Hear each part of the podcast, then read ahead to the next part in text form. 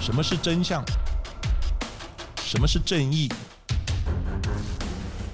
跟着台湾建识权威阿善师，重返那些离奇轰动的命案现场，请听阿善师的见识实录。各位听众朋友，大家好，我是建识专家阿善师谢松善，今天我们又见面了。上次呢，有跟大家讲呢，就今天我们呢要谈的阿善师的见识实录的案件呢，就是江国庆的案子。那首先我们就介绍我们的助理主持人。嗨，大家好，我是子荣。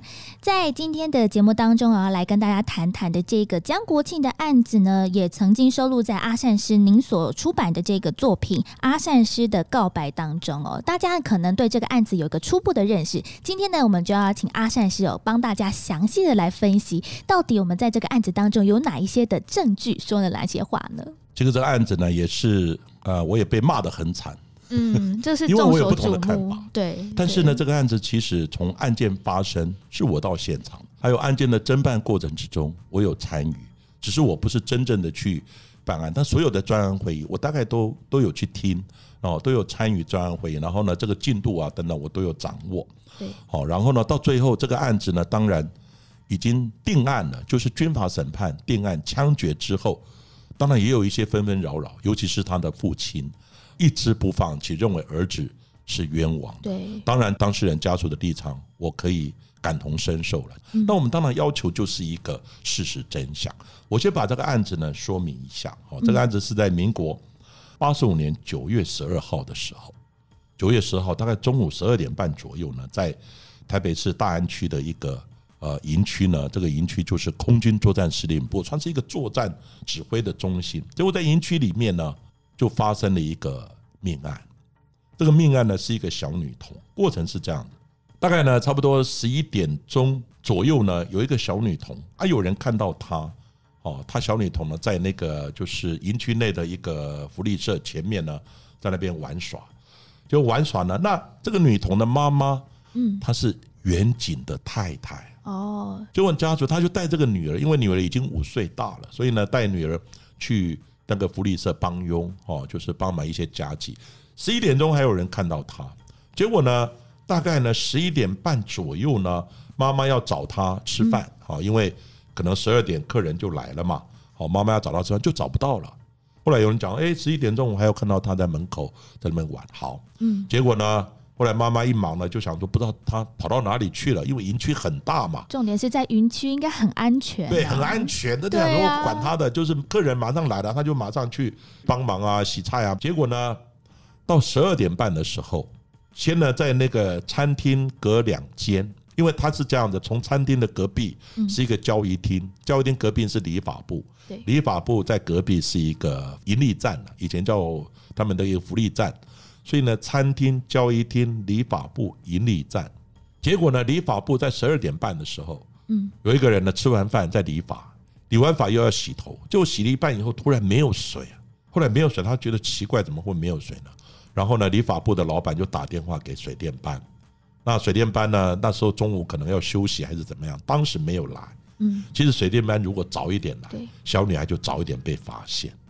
结果他没有来，一直拖到两点半左右才来。来了又开始巡管线，巡管哎，就发现呢，在厕所，就是呢交易厅后面有一个厕所，是所有人这一排建筑物大家共用的厕所。厕所外面呢，哎，奇怪，有一个呢，就是水管呢破了，一直在喷水。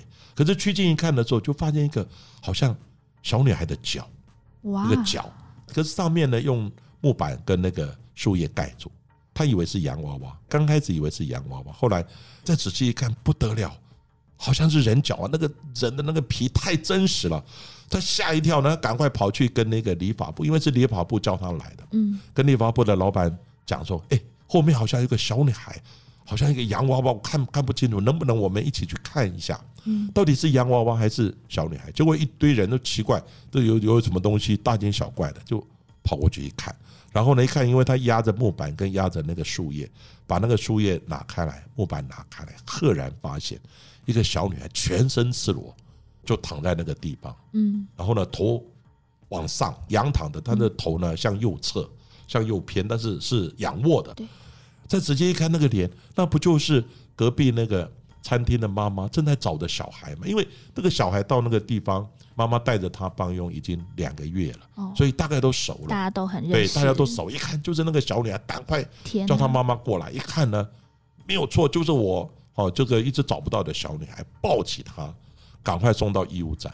后来医务站的医官一看呢，不得了，已经几乎没有生命迹象了。后来赶快再请救护车把他送到呢，那时候基隆路的一个八一七医院，那时候军医院，现在就是那个台大医院基隆路的分院。结果八一七医院的医生呢，紧急的做急救了，可是后来还是无效，因为流血太久。对太多了。后来小女孩就死了。后来这个案子的过程之中呢，当然开始查查查，那个案子非常重大，尤其在军营里面发生，又是杀了小女孩。我记得印象很深刻，查了二十一天。哇，开了哦会议呢，就是查了大概二十一天，然后呢，从现场的的状况，那个时候案子是我去的，现场是我去处理的，因为呢它是军事案件，军事案件当然军事检察官可以指挥我们警方的监视人员。到现场去的时候，现场是我做的，嗯，全面的采证。后来我们研判，这小女孩在外面被发现，她被杀的地点就在厕所里面，因为过程之中有一些血迹啊，一些毛发粘附，可能就从里面丢出去的。丢出去对的，就是里面那个窗窗户有一个那个木条哦，对，然后现场有经过清洗，军方那时候就所有人开始做清查，因为那时候发现小女孩的衣服不见了，她的衣服啊、鞋子啊不见了。后来这些东西呢是在那个垃圾桶，在厕所的垃圾桶底下有找到，底下不在垃圾袋里面，哎，不在纸袋，那个袋子要拿起来以后丢到底下。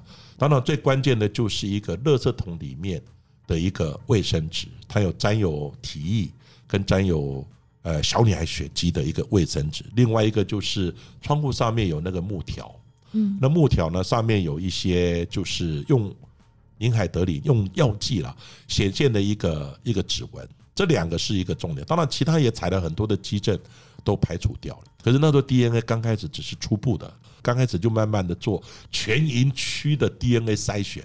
当然，刚开始一定从几个特定的对象，结果筛了三天以后就找到了，嗯找到了就是江国庆。可是刚开始问江国庆呢，刚开始当然也不承认。那这个过程之中，就牵扯到是不是有刑求的问题，嗯，对不对？刑求的对，问题。那另外呢，DNA 那时候不像现在那么精准，可是后来这个 DNA 呢，经过二十年后呢，用现代的科技对，检验那个 DNA 就是江国庆的，还是他的，还是他的嗯。当时虽然是初步，可是二十几年后再鉴定还是他的。可是产生一个问题是什么问题？嗯，是不是他的 DNA 先有，然后另外一个人做完的时候是沾染上去的？嗯，还是对，还是别人先作案，上面有一些沾血的卫生纸，然后呢沾有 DNA 的东西丢上去。因为呢，他有讲，他刚开始先是到厕所的地方去自慰，自慰完以后才发现小女孩，这他讲的，然后再把小女孩骗进去，然后半哄半骗的把她压进去，然后呢再对小女孩下手。刚开始他不想杀她，只是试图的要要性侵她，可是没有成功，因此小女孩的下体流一点血，因此他就拿了卫生纸，他自己讲的，顺手拿了一个卫生纸，把小女孩下体擦了一下，把自己的下体也擦了一下，丢到垃圾桶，这就是那一坨卫生纸的来由。嗯，可是质疑的有人另外一方质疑的就是说，那他是不是被污染所致？对，有可能就是说他自卫在先，知道吧？那后来有沾血的卫生纸刚好有盖上去，这别人犯案，嗯或者是说别人先犯案，他到那个地方自卫，然后再盖上去。那这个案子呢是一个很好的问题，可是最大的难题是，刚开始我们的见识人员根本没有想到说这个是很重要的，所以呢，刚开始承办人在晚上以及半夜他就累死了，我已经累翻了，我就先先先去休息了。结果呢，他连夜的做，结果做了之后他忘掉一个非常重要的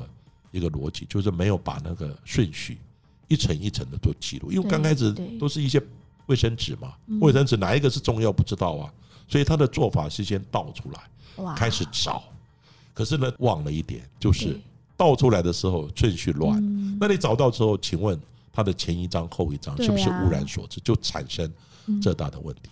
但是这个问题你要怪我的同仁吗？因为我是主管，所以我只好盖瓜承受。后来呢，当然这个这个卫生纸上面，后来我有去做一些实验，我认为那个血迹不是盖上去的，是擦拭的，因为他有讲啊，我把小女孩的下体擦了一下，把自己的下体擦了一下，哦，所以我认为是擦拭的。那还有一个就是木条上面的的那个指纹，对。我有出庭作证，我说那原本那个指纹是看不到的，是我下令拔回去之后用药剂把它显现出来。后来显现出来以后，发现哎是有有指纹，可这指纹呢，一般那个药剂叫林海德林，可以跟血迹跟汗液会反应，所以不知道是哪不知道到底是血，所以就对。后来就变成是说这个指纹的比对变得很重要。可是刚开始没有比出来啊，后来有一个嫌犯叫许荣洲出现，其实在江国庆还没有被枪毙的时候，还没有枪毙，许荣洲就出现了。他自己就先他自己就说讲了，哇，他就对外放话，他说呢，军方办错了，真正的作案者是我。那个时候江国庆才收押哦，还没有被枪决啊。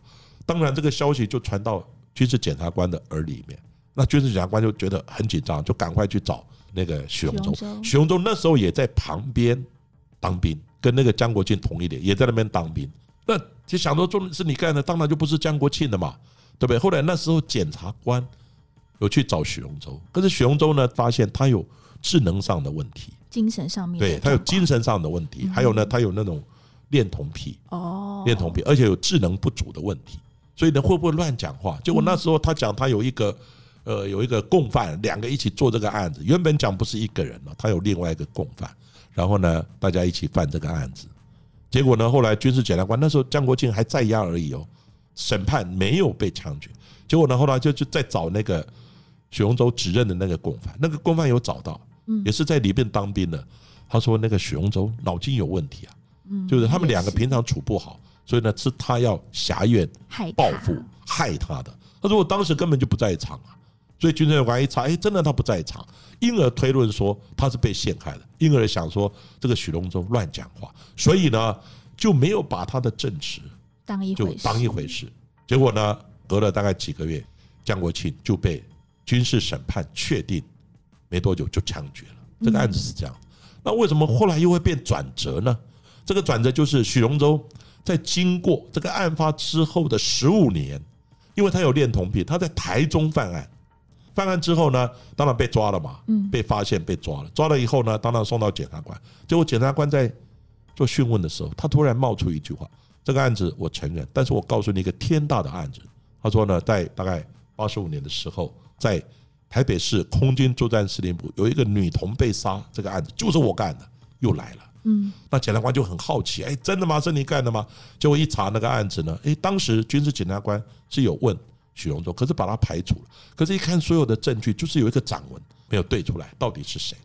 在八十五年的时候，总共两百多份，不是二十份了，两百多份的指掌纹，还有涉嫌人通通都送去，当然有包含许荣洲的，当时没有比出来。数量太大了，比较难数量太大第二个呢数量太大，而且掌纹不好比。那时候所有的焦点就是放在江国庆，是受到影响了，就是说，想说卫生纸就是你对，的啦，为什就是江国庆，所有的焦点就是要找嗯江国庆对他不利的证据，就没有特别 focus 在许荣洲，所以那时候就 lost 掉了，就没有去注意的。如果那时候比出来是许荣洲，可能侦查的走向会大反转。可是很遗憾，当时没有比出来。十五年后，木条不见了哈，但是木条的掌纹当时我们有拍照，后来比对就是许荣洲的。可是木条是在公共厕所，那上面留下你的掌纹，没有办法判定是血迹掌纹，只能证明你到过厕所，你上过厕所，对你有去摸到。可是就那么巧，那个上面的掌纹就是许荣洲，许荣洲又承认是他干，所以这个案子才是大翻转。重新审判，嗯，然后呢，后来这个案子当然都有后续的发展。当然，江国庆后来被平反，认为说他是冤枉的，获得国家的赔偿。可是呢，许荣洲后来也被判无罪啊，因为他讲的根本就是牛头不对马嘴，嗯整个过程等等的没有办法跟现场的状况吻合，所以他也判无罪，变成两个人都被判无罪。那我请问，凶手是谁呀？对啊，对，这大家也很好奇，国家有没有继续在查这个案子，凶手到底是谁？嗯，其实我觉得这个案子为什么大家会那么的好奇，是因为哦，这个已经被判了死刑，而且是很快速的时间之内就被执行枪决，已经过世。但是在十几年之后，又有其他的检调单位呢，又把这个案子再度的翻出来，然后做了这样子一个算是新的一个案证。但是当中有提到，就是很重要的那个木条。那个木条就是固定窗户的木条，之前只有拍照片，证据本身是已经销毁的状态。木条我很有印象，因为它是钉在里面的，然后嗯怕窗户啊、台风啊会会会会掉下来伤到人，所以呢钉了两个木条。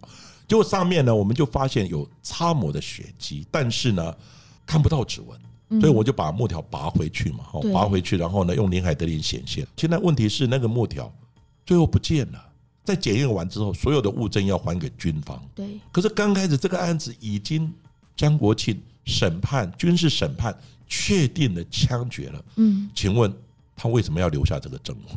在我们一般的刑案的侦审之中，现在没有规定啊，定案已经三审定案，甚至已经枪决掉的证物，是不是要永久保留？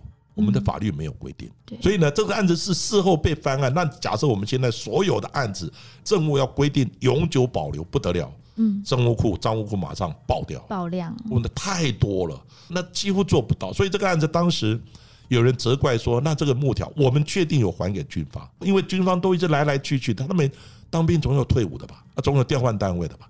那这证物呢，有没有一个人专责来保管？不可能嘛。所以这个我必须讲这个话。当然后来一部分的证物找到了，像包含他的那个卫生纸找到了。哦，那就是要开始追啊。最主要是他说呢，我从小女孩的下体，他没有讲到用到刀子啊，我从小女孩的下体，他用不明的钝器，然后呢插入小女孩的下体，然后呢用手伸进去把肠子拉出来。就凭着这个动作，我就认为，因为我们看到，因为这个案子有解剖嘛，然后呢有去做伤痕的判定，嗯是刀子。是一定要利器刀子就对了，所以刀子谁用的刀子？江国庆讲用的刀子。许荣洲讲说我用手跟钝器，不是你嘛？讲话因为你不了解现场，根本就不吻合，所以他最后也被判无罪。嗯所以这个案子就是这样，变成有被害人两个嫌犯都被判无罪。那请问真正的凶手在哪里？而且小女孩已经过世了，对，这个案情该怎么解呢？这其实是一个还蛮。嗯，罗生门的问题，其实大众也很想要知道，但是好像这件案子就没有后续的一些进展嘞。不过那个案子呢，刚开始为什么会翻转？这个案子呢，江国庆枪决之后呢，本来这个案子他家属一直极力的在在申冤，在抗争，说江国庆是冤枉的。当然，我们可以了解那个家属的心情，嗯，尤其是他父亲把家里的那个旅社也收起来了，然后就一直每天抗争。刚开始还没有受到社会的大众的瞩目，后来那个案子就一直拖，一直拖，嗯，拖到就是十五年后，然后呢，就是许荣洲他又跟检察官讲，对呀、结果就在检察官起诉的那一天，报纸登的好大啊，嗯。冤案。嗯，结果呢，那一天我记得我们当时的总统就带着国防部长，就到嗯。江国庆的家里面，然后呢给江国庆上下也跟他家属致意，然后抱着他妈妈。总统讲了一句话：“对不起，政府错了。”总统已经在这个案子只有起诉啊，许荣洲起诉，军法还都还没有开始调查的时候，总统已经给了一个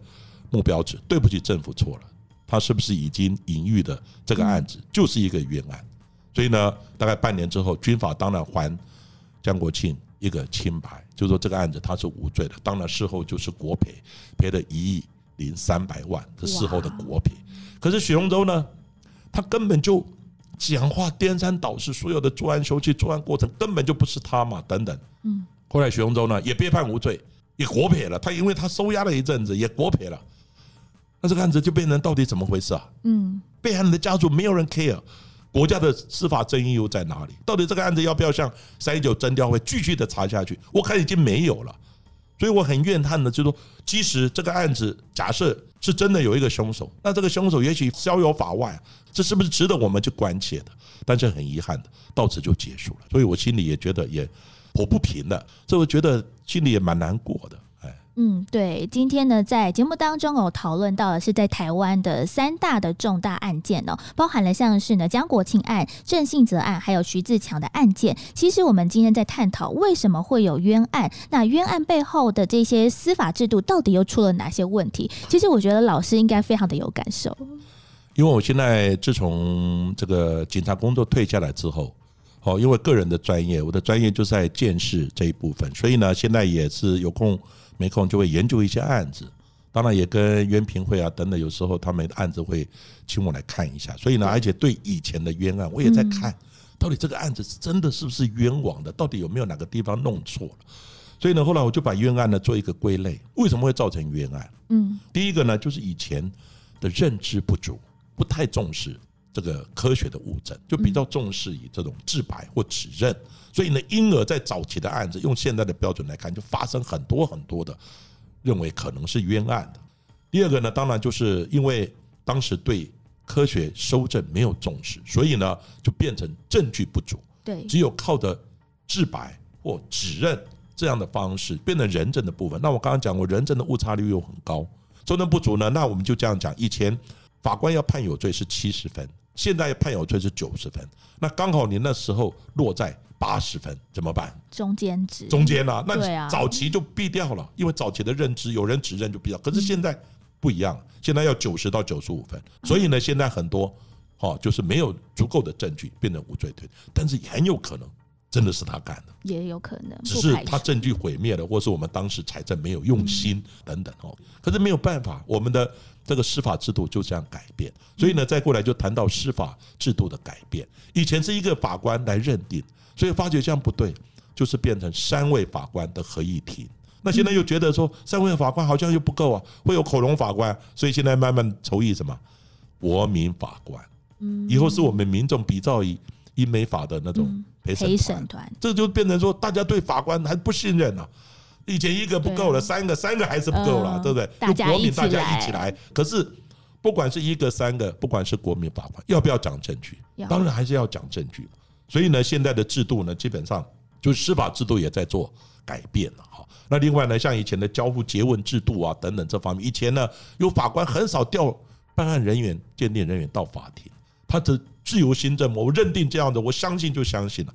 可是现在你相信，你背后要有讲出一道道理啊，经过公开的检视啊，这个就是司法制度的一个改变。当然，现在那个这一次的司法改革也提到，就是像指认程序。我印象最深刻的就是呢，有一个妈妈嘴，各位知道妈妈嘴这个案子，这也是很这个是最近的，这个就不是旧案了。结果妈妈嘴那个案子呢，因为妈妈嘴有人看到，有目击者看到，哎，有人在烧金纸，对，知道吧？然后又有人推的那个推车啊，推了两大袋的东西，哎，烧金纸，那一定要怎么样？找金纸店，哎，附近找找找，结果呢，找到一家金纸店，好像巴黎那个地方找到金纸店，后来就把相关人等，包含谢依涵呢，还有包含哎吕炳宏啊这些照片呢给他看。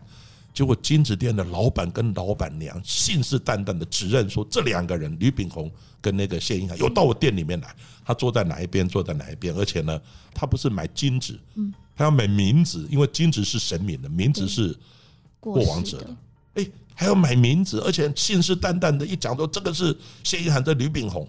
还公开对着媒体讲，后来警方一查呢没有他的影像啊，他的手机定位也不在那里啊，而且他当时讲我就在店里面，我没有去买金子啊。后来证明发现是指认错误。天哪！可是呢，最后是谢一涵在做测谎的时候坦诚，这个案子没有其他人，就是我一个人干。最主要的影响最大就是那个指认，还两度的对着媒体讲。对呀，就李炳宏后来被交保的时候，因为本来要收押他们，被交保之后。记者就问他：“你现在最想做的两件事情是什么？第一个，我要去告人。嗯，对呀，他要告。他说我这样被害得多惨呢，就是因为指认。所以指认的问题其实不是只有一件，好多件。所以呢，后来司法改革在指认这一部分特别要求警方在这一部分特别要加强。那另外第四点就是科技的进步，科技有进步了。我记得刚毕业的时候，我们那时候只有学艺型，只有 ABO 型。”可是呢，后来再经过有 PGM 啊等等一些酵素型别，KM 这些酵素型别，再过来现在都是做 DNA，所以 DNA 刚开始的 DNA 误差率也很高啊，几万分之一，几万分之一一定是它嘛？嗯，现在已经误差率除了同卵双胞胎之外，达到百亿分之一，全世界人口都没有达到百亿，所以你误差几乎是不可能，除了你有同卵双胞胎之外。所以你看，有很多就是美国的无辜计划，叫 Innocent Project，里面很多的证物以前验的科技没有那么高，可是用现在用高科技来验的时候呢，发现很多是错误的。对，这个很多的冤案就是这样产生。就科技一进步呢，证物还在的话，一眼发现真的是冤枉。那最后一个就是法官的新政，我刚刚讲过，新政的标准跟整个氛围、法治的氛围都改变了。以前呢，大概就是法官独大，我要怎么样认定就怎么。可是你现在自由新政，不是没有标准的。自由行政你要讲出我为什么这样行政。以前自由行政是漫无标准的，我看你不爽我就判你有罪。可是现在行政你要讲出其所以然、何以然，我为什么这样认定？你背后一定要有强而有力的证据为基础。所以呢，这些氛围也都改变了。以前刚刚讲从人政指认，一直讲到整个法治的氛围，一直到现在整个司法的改革、司法的一些还有证据、科学物证的这种要求等等。当然，现在的司法制度是越来越严谨。这也是为什么我们这个冤案很多讨论的都是旧案。所以我觉得冤案救援是对的，只是我们很多的地方呢等等，我们不能用现在的标准，嗯，去批评跟谩骂以前做的多差。因为这有时代的转变嘛，有时代的背景嘛。你用现在的高标准去骂以前的多，那你为什么不骂包公呢？哇，对，包公啊，你以前大秦事后那怎么样？怎么样？那这个就是不能。相提并论了，好，这是我在最后呢做这样的一个结语。也希望呢这一些的冤案的例子哦，可以让我们在未来的整个司法的制度啊，或者是司法改革上面呢是更进一步。哦。但是这些的冤案对于我们的社会，不管是家属啊，或这些嫌疑人来说，或者是这些可能关心到这些事件的朋友们，都会是一个非常沉痛的代价。是，每个人都想要到底知道，每个人都想知道到底谁是真的凶手。这个人到底在哪里？现在是不是真的已经伏法了呢？这个就是我们呢在今天节目当中哦探讨的一个关键。也希望呢大家可以透过每一次不同的事件哦，来多多想一想我们在这个科学见识、科学办案的各种可能性。在今天的阿善师的见识实录当中呢，就来跟大家谈谈这样子一个冤案的事件。感谢大家收听，也谢谢阿善师。谢谢，请大家有兴趣的话继续的听下去。